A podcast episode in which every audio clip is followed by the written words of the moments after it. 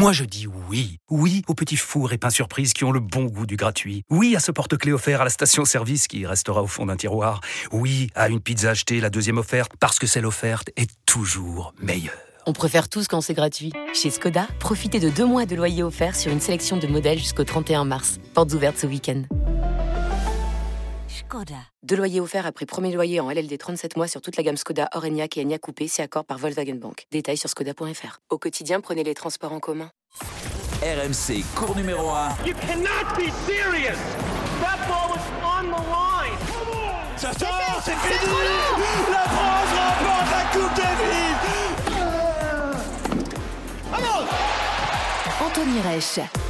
Salut à tous, bienvenue dans cours numéro 1, le podcast tennis d'RMC évidemment disponible sur toutes vos plateformes de téléchargement. Comme en 2023, en 2024, on garde les bonnes vieilles habitudes, n'hésitez pas à commenter, partager, vous abonner euh, à la chaîne cours numéro 1 sur votre application de podcast pour ne louper aucun des épisodes de cette saison.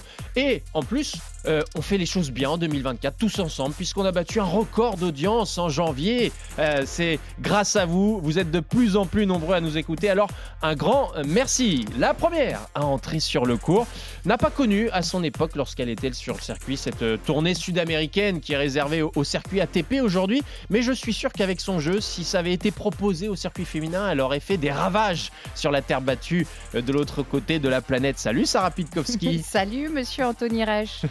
Ouais, le- la terre J'ai battue. joué en Amérique du Sud longtemps, mais c'était des. c'est À l'époque, c'était des, des 15 000 dollars, 25 C'est 000 quand tu dollars. partiras en Ah. vacances. Non, je partais pas en vacances, je partais jouer en tu Amérique cumulais du 2-3 Sud. jours de, de plage et puis tu allais jouer au tennis. Euh, c'est vrai. Non, c'est vrai.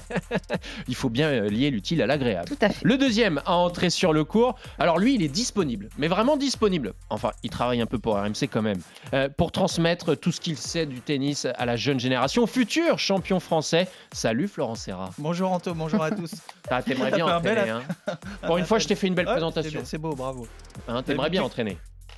M'entraîner Entraîner, entraîner Entraîner des jeunes. Ouais. Tu n'as pas écouté. Non, Encore coacher, on dit coacher, Anto, c'est pour ça que tu coacher. comprends Ah, pas. Oui, oui, c'est vrai, coacher. Un jour peut-être. Ouais, Comme ton co- conseiller, comme, coacher. conseiller, comme ton copain Gilles Simon. Oui, exactement, qui a été euh, pris pour. euh, Voilà, on va en parler. Danil. On va en parler de l'actualité des Français. Une semaine chargée pour nos joueurs français, mais évidemment, on va se concentrer sur cette tournée sud-américaine euh, du circuit ATP qui est en train de se terminer.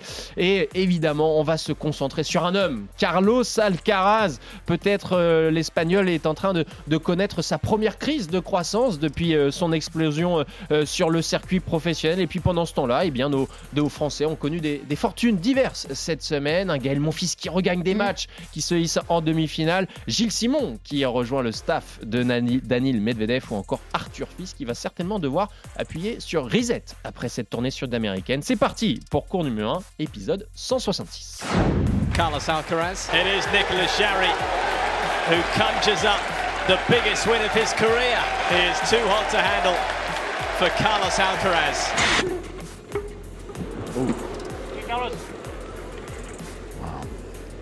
Is not the thing you want to happen on just the second point of the match. Oh, they're good when they don't get up straight away. A long season ahead for Carlos Alcaraz, and there's absolutely no point taking a risk. Oui, je le disais, Carlos Alcaraz euh, eh bien, euh, connaît certainement sa première période de crise de confiance depuis qu'il a explosé à la face du monde du tennis. Une tournée sud-américaine en, demi-teinte, ponctuée notamment par une demi-finale à Buenos Aires, euh, où il s'est incliné face à, à Nicolas Jarry. Et puis, cette euh, blessure, hein, bon là pour le coup c'est un, forfait sur blessure, mais cette torsion de la cheville lors du premier tour à, Rio, euh, est-ce qu'on doit s'inquiéter, Sarah, Florent, pour Carlos Alcaraz, Sarah? Inquiéter, je ne sais pas si le terme est, juste. On va pas non plus. euh, la, maison ne brûle pas quand même. hein. Mais, c'est vrai que sa demi-finale à Buenos Aires interroge. C'est c'est pas le genre de match qu'on le voit perdre. On est, on est plutôt assez, assez serein. Il a quand même énormément de marge sur ce type de joueur, surtout sur terre battue. Donc oui, ça questionne. Euh, mais je dirais que ça questionne pas uniquement sur cette tournée euh, sud-américaine. Je pense que depuis le début de la saison, je, je pense que même, même, en Même la fin de saison de l'année dernière, Oui, déjà un petit Ouais, peu. et, et c'est vrai qu'on l'a pas retrouvé en Australie. Euh, on pensait que ça allait être le, le- le- le principal adversaire de, de Djokovic, ce qui n'a pas, ce qui n'a pas été le cas. Il n'a pas été à la hauteur. Donc, est-ce qu'il est en phase de digestion? Ce serait pas, ce serait pas invraisemblable, hein, parce que Oui. c'est vrai que l'ascension a été tellement fulgurante qu'il y a, ben, il y a un moment où il y a une petite digestion, et puis la blessure n'arrive. Les blessures, les pépins n'arrivent pas par hasard, donc, donc effectivement cette cheville, c'est peut-être, c'est peut-être la petite le- la petite sonnette d'alarme qu'il Mhm. faut, faut se reposer ou faut reposer les bases et peut-être fixer d'autres objectifs. Ouais, le Ajuster le programme. Le Murcien a dit en plus qu'a priori la cheville ça allait. Donc plus de peur que de mal, Florent, Oui. mais Ouais. mine de rien, il était tenant du titre à, à Buenos Aires. Ouais. On se souvient l'année ouais, dernière. à Fina- Buenos Aires, Buenos Aires. Buenos Aires, Buenos Aires. Je, je suis sur Rio cette semaine, euh, Ouais. c'est pour ça que je voulais vous en parler. mais- Et euh, il, il avait quand même euh, été impressionnant la saison dernière. T'es es, d'accord avec Sarah c'est, On est sur une phase de digestion où il y a des paramètres qui doivent peut-être un peu plus prendre en compte aujourd'hui? Il a beaucoup enchaîné l'année dernière, euh, Carlos Alcaraz. Il a impressionné. Il y a eu ces matchs euh, compliqués physiquement et au niveau du stress face à Djokovic. À Roland Garros, il y en a eu, il y en a eu plein. là. Il y a eu cette finale de Wimbledon, De Wimbledon, oui. monumentale où aussi, euh, forcément, il y a eu beaucoup de choses qui se sont passées l'année dernière euh, après. euh, euh, son- sa fin de saison a été un peu plus délicate et euh, il y a eu des petits pépins qui ont commencé à arriver. Bon, il y a eu sa cuisse euh, en fin de saison qui, le- qui le gênait sur la tournée asiatique.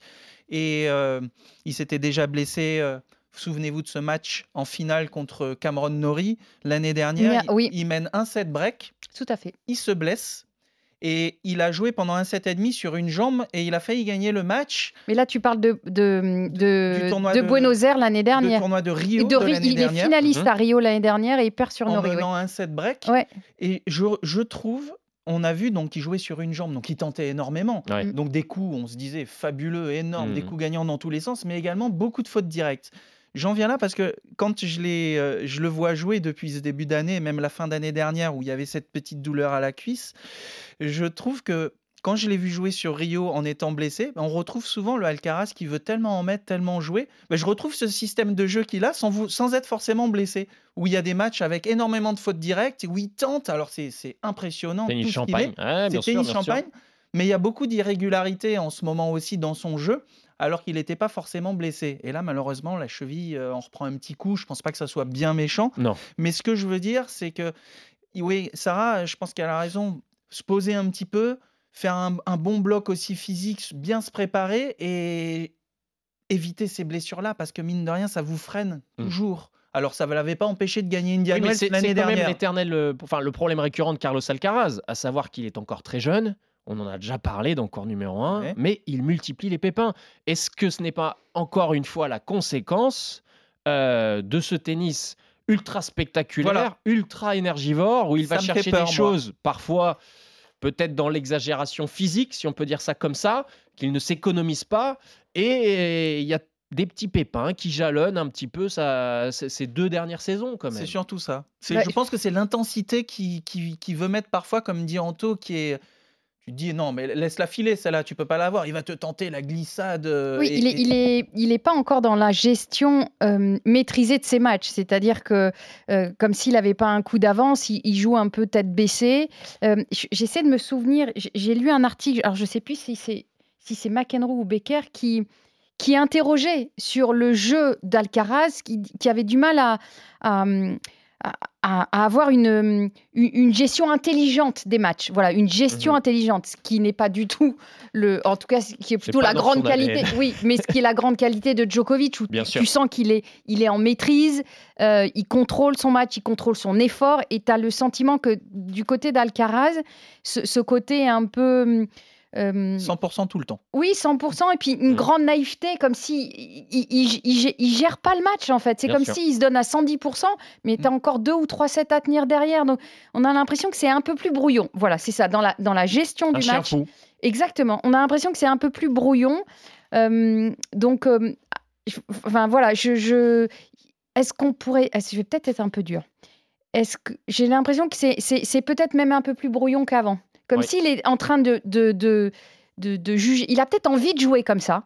C'est peut-être une envie qu'il a, mais au final, Il euh, cherche le curseur. il cherche le mettre curseur, exactement. Parce que là, entre- ça part dans tous les sens. Ouais, peu, ça part dans tous les matchs, sens. hein. Ça part dans Ouais. tous les sens et il y a, moi je trouve, un petit signal d'alerte, c'est que autant son élimination en Australie, à l'Open d'Australie, Mm. même si Juan Carlos Ferrero n'était pas là, il n'y avait Mm. pas forcément tout Là, il est là, Juan Carlos Vous Il l'a, il l'a retrouvé. Il là, il y avait rejoint, tout il- le staff. D'accord, mais il Ouais. il était pas là. Il y était pas il y a 10 jours quand il est arrivé. Il est arrivé sans Juan Carlos. Oui, et je Il crois qu'il était là il- à Rio. Ils l'ont rejoint après. À euh, Rio, tout le monde était là, les physios, tout, le staff était là en tout cas, ça c'est sûr. Mais il n'en demeure pas moins qu'il y a cette défaite à l'Open d'Australie qui, on le sent, ça l'a un peu touché quand même. Celle-là et Et celle, celle de de la semaine, la semaine dernière, elle fait très très mal. hein. À- Et il en- le dit. En sortie de cours, il est touché. Il est déçu de ce qu'il fait. Donc, est-ce que là, on n'est vraiment pas dans le, le reflet de, voilà, une une vraie crise de confiance? Parce qu'il cherche peut-être en même temps, comme tu le disais Sarah, le curseur de son jeu, peut-être le faire évoluer pour durer de façon plus intelligente sur toute la saison, euh, Florence. Mais là, je le vois pas trop dans, dans son système de jeu, comme je disais, sur le début de l'année et la fin de Mhm. l'année dernière. Il pleuvait à Rio, là. je l'ai commenté ce tournoi, donc ils, ils nous en ont profité pour mettre une rediff de sa finale contre Cameron Rory dont je parlais tout Mhm. à l'heure. Il disait oui, là, il se blesse, alors tu voyais qu'il était dans la gestion du coup. Mm. Mais j'ai dit, mais en fait, il était blessé l'année dernière, mais en, en ce moment, il joue tout le temps comme ça, tu as l'impression.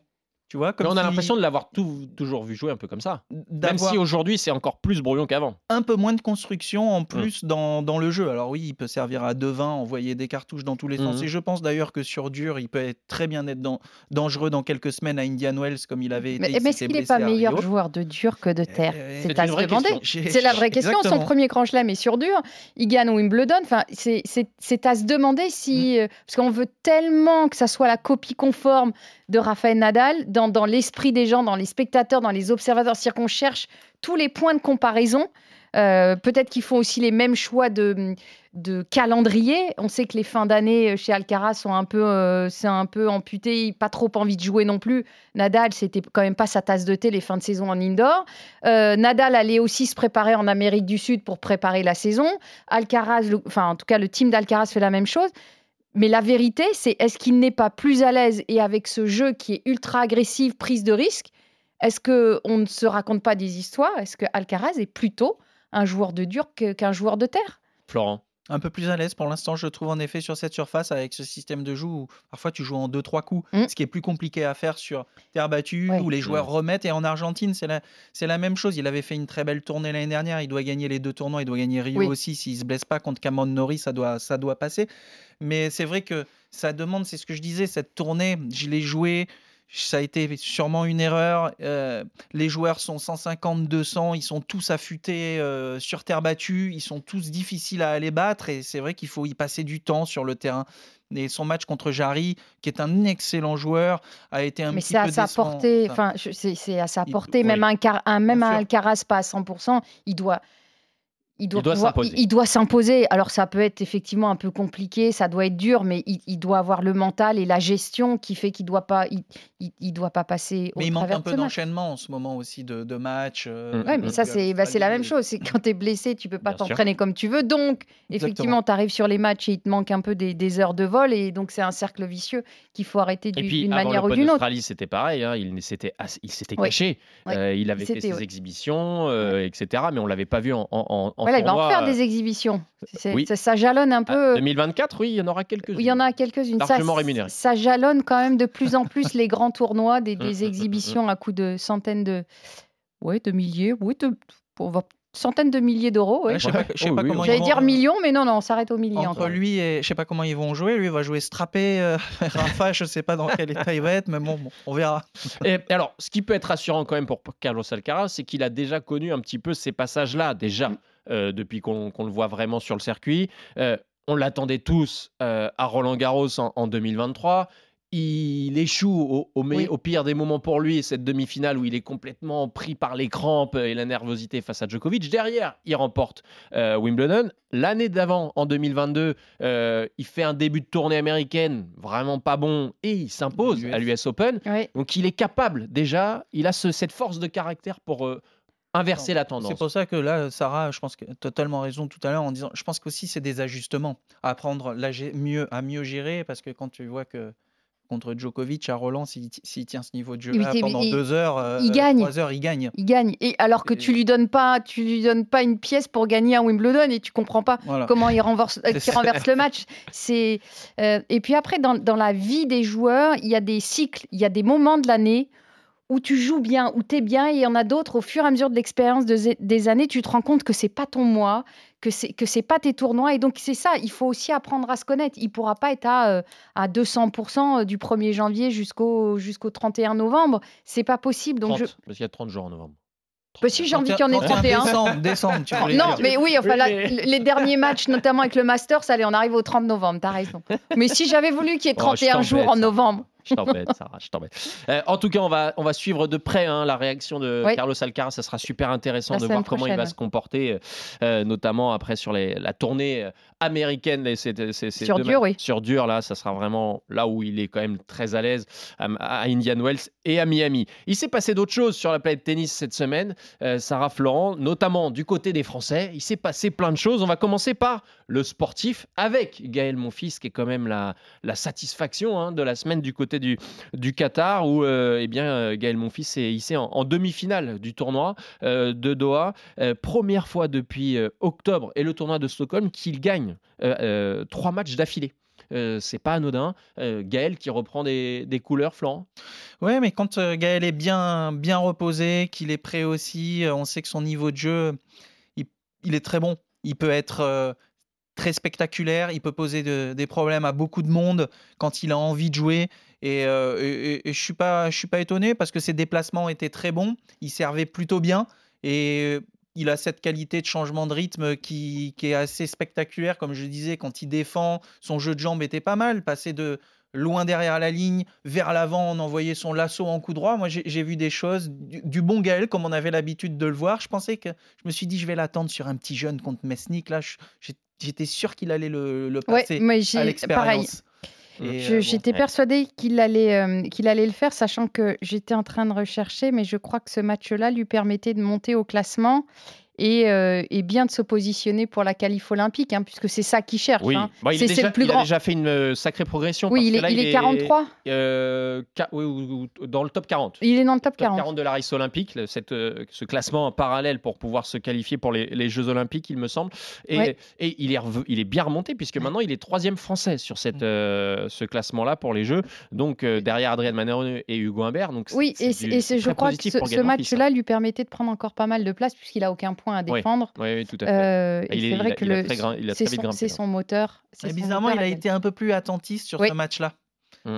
Il Oui. est moins, moins agressif et je pense qu'il il a, il a moins mis la pression alors qu'il en aurait eu besoin de cette pression sur un, un joueur qui a un peu moins d'expérience mais qui venait de battre Roublev aussi. Tu vois, il faut confirmer derrière et il est étonnant ce petit Mesnik. On a eu le fond de ses quadrillos et puis le, le Mesnik euh, qui a un an de moins, de, qui est de 2005 là sur. On a eu deux, deux beaux jeunes là qui sont en train de, de percer mais Ouais. c'est dommage pour Gaël là pour aller, euh, pour aller au bout. Alors, je vais peut-être faire le- la psychologue de bas étage, mais euh, effectivement, quand j'ai vu, Sarah. quand- non, mais quand j'ai vu le tableau, je me suis dit, il y a quand même une belle occasion.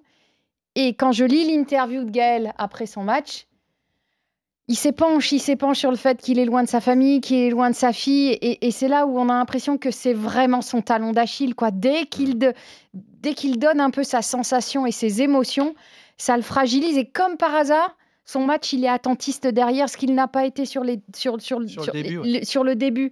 Donc je ne sais pas s'il y a un rapprochement, mais souvent quand Gaël s'épanche et, et qu'il nous dit qu'il est un homme et qu'il Mm. a effectivement des... des qui- voilà, qu'il est... euh, Bah, que l'émotion joue beaucoup émotions, sur, son, sûr, hein. sur, motivation ou sur sa qualité de tennis, il fait un match moyen. Alors, il, il a une réaction parce que euh, parce qu'il a des matchs derrière, il a confiance, mais euh, Mm.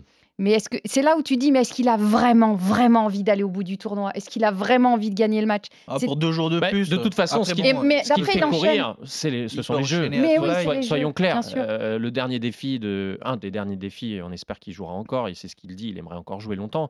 Mais un des derniers défis de Gaël Monfils, ce sont qualif, ces Jeux Olympiques et cette qualif, aller chercher cette qualif pour les Jeux Olympiques de Paris. Euh, mais c'est vrai quand même, il faut le noter, il a eu un, un bon parcours. Euh, Van de Zandschloop au, Ouais. au premier Ouais. tour, euh, Zhang euh, au deuxième, Hugo Humbert. Humbert Celle-ci est belle aussi. Elle est très belle, hein, il- et puis elle il est- enchaîne, Hugo. Et Ouais. puis pas, qui pas- venait de gagner exactement. Marseille, euh, c'est quand même une belle perf. Bon après il y a cette défaite. Comment tu dis euh, le nom de famille euh, du Me- Tchèque? Mesnik? Non, encore loupé. Mensik. Ah, pardon. Voilà. Ah, on va faire un, un album collector de tous les noms de joueurs que tu Oh, écorches. oh, malheureux. Ça fera un journal moyen spécial pour Ouais. euh, Adrien Aigouin. hein, mais le Denis Charvet du tennis, quoi. Exceptionnel, Mensik. Florent. Mensik. Voilà. Je vais te Euh, faire prononcer la prononciation des Portugais, tu vas voir Pas de souci, on, est solide sur les appuis. Pas de Sur problème. des, des Brésiliens, Euh, pardon. bon, en tout cas, Rio, bonne, euh. euh, bonne vibes pour euh, Gaël Monfils qui, qui se replace, euh, qui gagne beaucoup de place du coup au classement ATP parce que ça aussi c'est quand même bien. sur des matchs comme Et ça, sur en des ma- 2-7, 3-7, tu sens Gaël, il, est encore, il peut être encore super dangereux. quoi. Oui. Euh, Ouais, tout à fait, tout à fait. Autre pour les JO, que- ça peut être sympa aussi, tu vois. Bien sûr. Ce que Et puis bon, il pourra voir sa fille. euh, Ouais, mais euh, ce qui est dommage, en dehors du village olympique, par exemple, il pourra. Oui, très bien. Non, Même mais je, reviens euh, sur Gaël. S'il va au bout de ce tournoi, c'est plus facile de dire je joue pas à Dubaï la semaine prochaine, je rentre, j'ai pris mes points en Bien fait. sûr. C'est là où je. Là, ça le contraint. Ça le contraint à devoir encore Ouais. jouer Et d'ailleurs, Dubaï. On travaille avec Hugo Humbert, je crois. euh, Ah, j'ai pas vu le euh, tableau. Sur le tirage, il me semble. Ah oui. C'est un 500, c'est pour ça, il voulait le jouer. il y a des points à prendre. ouais. Ouais, il y a des points, mais on peut pas. Alors prends tes, tes, ta- tes points de la finale du Non, 250. c'est clair, c'est Tout clair. ce qui est pris n'est plus à prendre. C'est sûr. Voilà. Parce que, mine de rien, les, les- les semaines vont défiler vite. Mais oui, parce qu'après, Et il repart cut, du côté. après Roland-Garros. Oui, et puis il part direct à Indian Wells, donc euh, voilà, il aurait pu faire un stop à la maison avant de repartir. C'est euh, c'est une retrouvaille avec Hugo Humbert sur une surface, attention à Dubaï, sur je pense que ça sera sur le central, euh, c'est c'est assez rapide.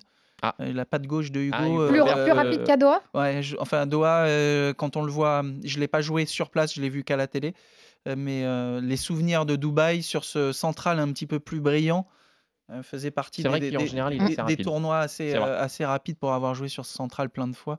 Mm, mm. C'est Hugo Humbert, sa patte gauche, ça Va l'embêter. je, je, je le ouais, il, je le. Fortune diverse, je le disais euh, en sommaire de cette émission pour nos Français, c'est l'inverse, la tendance inverse pour Arthur Fils, euh, qui connaît décidément un, début de saison 2024 un peu compliqué, et surtout là, une tournée sud-américaine, on peut le dire, on peut la qualifier de ratée, y a, et surtout qui se termine avec euh, une grosse sombre au tableau, c'est cette élimination au premier tour de, Rio, avec une défaite sèche face au nouveau phénomène peut-être, euh, le portugais Fonseca, euh, défaite 6-0, 6-4. Ouais. Euh, ça va faire mal à Arthur Fils. Il va falloir vite repartir euh, Ah bah, sur ça de te remet dans le droit hein. chemin. hein. Si à un moment tu t'étais vu un peu trop beau, quand tu ce genre de match, tu, bah, tu retournes à l'entraînement avec la tête un peu basse et tu, re- tu repars au boulot. hein. C'est, c'est vrai que euh, Arthur a fait quand même une fin de saison assez, assez incroyable, euh, avec des aspirations et des. C'est, c'est un peu, enfin, je sais pas si c'est notre, avec des objectifs qui sont fixés, qui sont clairs, qui sont donnés à la presse. Et après, bah, le problème, c'est qu'on t'attend un petit peu au tournant et il faut assumer ce que tu déclares. Et encore une fois, c'est euh, bah, il- chaque C'est tôt, match. hein. Chaque match, c'est, c'est, c'est, c'est- voilà, tu, tu deviens une cible aussi. Hein, tu deviens forcément une cible. Et c'est vrai que cette défaite 6-0, 6-4, elle peut, voilà, elle, elle est, elle est malvenue, mais ça peut être aussi, euh, ça peut être Un coup de aussi, pied aux fesses, entre ouais, guillemets. un coup de pied aux fesses qui peut faire du bien, euh, parce qu'il a fait des choix. hein. Il a fait le choix de, en tout cas, de discuter avec le, le capitaine de l'équipe de France, Paul-Henri Mathieu, pour ne pas aller jouer euh, à Taipei ce- cette Coupe Davis après la tournée américaine, euh, la tournée australienne, en disant voilà, je veux partir, je veux être prêt pour euh, pour la tournée sud-américaine, ce qui se défend, hein, parce qu'il y a un moment Bien les sûr. kilomètres. euh, mais force est de constater que ce choix-là, pour l'instant, il n'a pas été payant. Donc, euh, pff, Toi, tu l'avais dit, Florent. Tu Euh, étais, enfer, contre cette tournée. euh, tournée sud-américaine. hein. Jean-François Cojol nous, nous l'avait dit Ouais. aussi, mais j'ai dit cette tournée, je l'ai joué. J'ai- J'étais quasiment à mon meilleur classement. C'est vrai qu'il y avait Rotterdam, Marseille, Dubaï à jouer. Et là, cette fois-ci, j'y rentrais. En plus, j'avais dit à Rodolphe Gilbert et Jérôme Potier Attends, j'ai gagné Bucarest l'année dernière. Moi aussi, je vais aller m'affûter sur terre. Mais quand tu es 36, justement, il était, euh, quand il a décidé Mm. de faire cette tournée, Il était à peu près au même Ouais. classement que ça. que, toi que ça, il a annoncé ouais, l'objectif, c'est bim, c'est Roland et, et, et c'est les, les jeux. Je trouve que c'est c'est tôt. c'est oui, c'est tôt. C'est de, Et- de l'annoncer. euh, Et, et c'est un Européen, donc ça veut dire qu'il part d'Australie, il, il- il traverse le monde, il va en Amérique du Sud, il enchaîne encore la tournée, sud la tournée américaine. Il- faut refaire du jus, quoi. C'est-à-dire que le repos fait partie aussi de la performance. Mm, mm. Et c'est vrai que quand on joue bien et qu'on voit son classement monter, il veut peut-être s'assurer une tête de série euh, pour Roland Garros. Il dit je vais en- enquiller des points, mais, euh, mais le repos et la gestion du calendrier, elle est ultra importante. Tu pars deux mois en tôle. hein. Ah, et, Et c'est- je- je- et quand tu es déjà parti un mois avant à l'autre côté de la planète. Hein. Ouais, Mm, mm, mm. je fais la comparaison. Mais là, est-ce moi, qu'il n'y a euh, pas une vraie erreur? Il, y a pas une- il- il a une si- nouvelle structure. peut-être euh, une erreur de Sébastien Grosjean qui programmation. l'accompagne, Sergi Bruguera, euh, même au-delà de- au-delà du, du sportif euh, strict, il y a Ah quand là, même tu nous parles de ces choix d'entraîneur? Oui, non, euh, pas forcément les entraîneurs, mais euh, il y a tout ça à assimiler, tout ça à aussi à, à digérer pour lui. Il n'a que 19 ans, Arthur Fils. Moi, hein. c'est plus sur la tournée où je pense que là, c'était bien avant de s'envoler pour les États-Unis. Et La, la tournée sur Terre, tu peux la commencer très tôt Marrakech, Monte-Carlo, Rome, Madrid. Comme il avait fait l'année dernière Exactement. Elle- avec euh, Laurent Raymond. elle peut, elle peut démarrer très tôt aussi. Et là, partir huit semaines, c'est vrai, il est jeune, c'est éprouvant. Tu gagnes pas de match, tu es obligé de rester là-bas. Je, je fais la comparaison avec moi parce que j'avais perdu sur euh, Cagliari, l'Argentin, au premier tour à Buenos Aires. Bim, t'en prends une sur le central avec l'ambiance qu'il y a. Mm. Là, il joue, il enchaîne Fonseca. Quand je l'ai vu prendre la bulle, je me suis dit, euh, j'avais passé un tour, moi c'était au Brésil. Euh, Tu l'as commenté ce match en je l'ai hein. commenté. J'avais pris une bulle aussi. J'avais pris un 0 et 2, je crois, contre Juan Monaco. J'ai vu un Arthur qui, a eu, qui avait du mal, comme j'avais eu du mal aussi, à se déplacer sur terre battue. Je le trouvais très lourd, comme Mm. sur des œufs, parfois dans les glissades. Mm, mm. Très, Donc très- pas encore, pas encore les, pas encore les pas appuis, encore- exactement. pas encore les appuis, et pas encore la préparation de la terre. Exactement, je Ouais. le voyais en retard par rapport à Fonseca.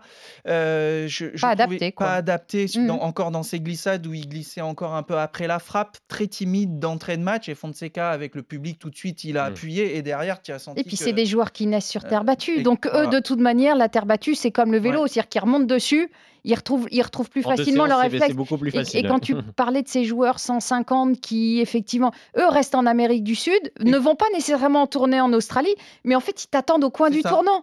Parce que, parce que eux, ils, ils sont, ils ont acquis un nombre de, de matchs sur terre battue. sans- Donc, en fait, ils t'attendent au tournant et c'est- des matchs pièges, en fait. C'est le cas de Navone, là, qui est l'Argentin qui est en finale à Rio. Mm. Euh, il n'a joué. Il a, il a tout remporté en challenger en Amérique du Oui. Sud et il- le gars est dans le top 100, on le connaît pas, il arrive, mais sur terre battue, il est, il est super affûté et il est en finale comme Diaz Acosta la semaine dernière. Tu vois, c'est des joueurs argentins, personne, je vous, je vous dis les noms, je sais qu'il faut être grand public, mais ces joueurs-là, Navone, Diaz Acosta, Bah, on les connaît pas. personne les si connaît tu pas. suis Bah, pas le circuit Non. au quotidien, Mais tu tu, vois, les connais pas. Bien sûr, ils, bien sûr. ils sont présents sur Terre. Il y en a un qui a gagné, l'autre il est en finale là. Et puis après, Arthur, il s'est, euh, dans le second, ça a été un peu mieux, mais tu as senti de l'agacement. Il, il casse Ouais. une raquette, il se fait siffler. Tu vois, dans, il faut repartir au charbon. Bon, il a Santiago la semaine prochaine. Ouais.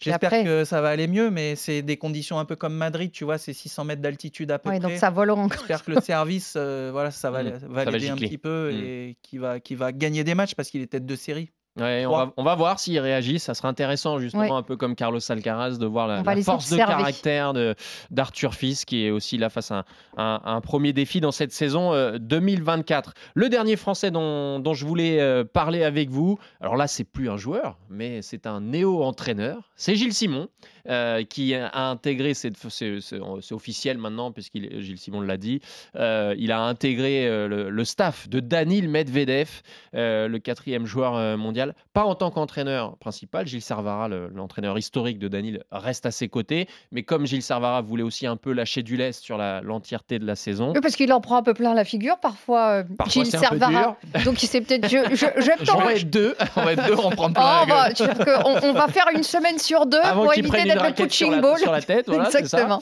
Euh, et Gilles Simon est donc arrivé dans le, dans le staff de, de Medvedev. Déjà, euh, première, euh, première sensation, Sarah? Bon, ça a plein de sens. Tu, tu, tu, tu tombes pas, de- tu tombes pas de ta chaise. Ah oui. Tu tombes pas de ta chaise parce que effectivement le fonctionnement très analytique, très mathématique, très pragmatique de Gilles euh, sur le tennis et euh, ce- cet énergumène qui est, que Danil Medvedev qui finalement ne rentre dans aucune case, euh, euh, qui déjoue peut-être un grand nombre de pronostics euh, physiologiques, hein, euh, véritablement.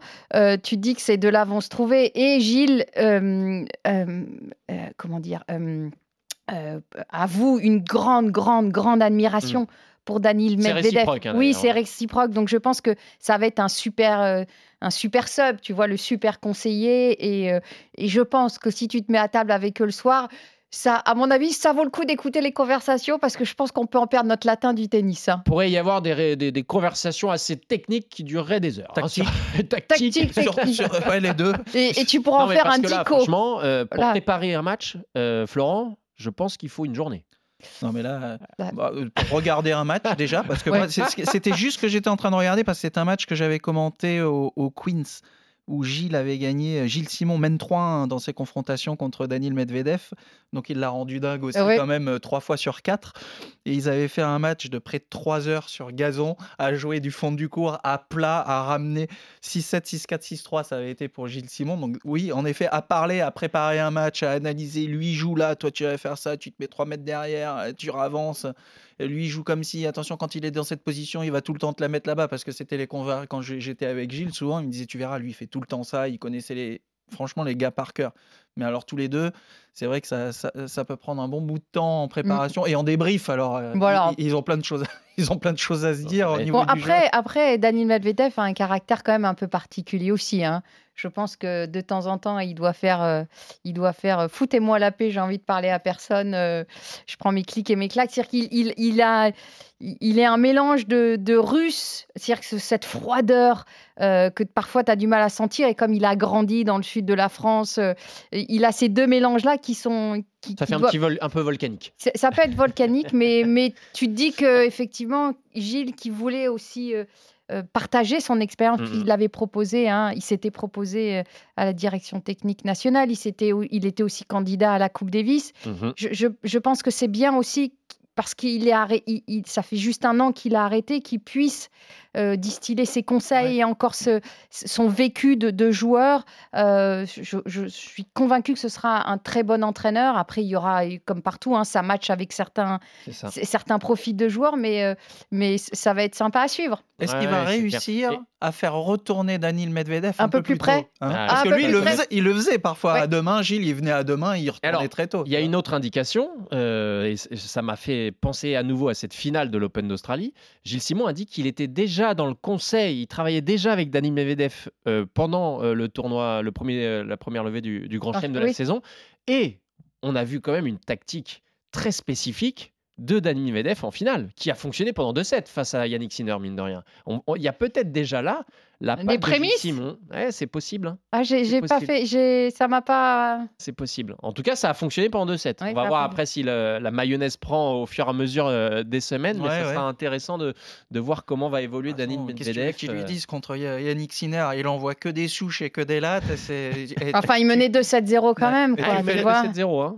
Ouais. Depuis euh, Sinner, Tu il n'a sais- pas perdu beaucoup de matchs. hein. C'était peut-être qu'il avait passé. Depuis la fin de saison dernière, il n'a pas perdu Ouais, beaucoup de ouais, matchs quand même. donc, euh, Il avait passé beaucoup plus de temps sur le terrain aussi avant. Et, euh, et, mais c'est vrai qu'ils s'étaient joués en indoor en finale à Vienne aussi tous les deux. Et ça, ça avait été super serré. Donc, euh, ouais, mais c'est un- c'est une belle opposition de style qu'on aime bien regarder avec Medvedev qui essaie de, de tout remettre. Et en effet, euh, Sinner qui envoie des, des cartouches comme ça. Mm, mm, mm. c'est toujours sympa. J'espère qu'on en aura quelques-uns des, des affrontements avec tous les deux. Hâte Bon, de- on a hâte de voir quand même la prochaine engueulade sur le terrain quand Daniil Medvedev dira à Gilles Simon casse-toi.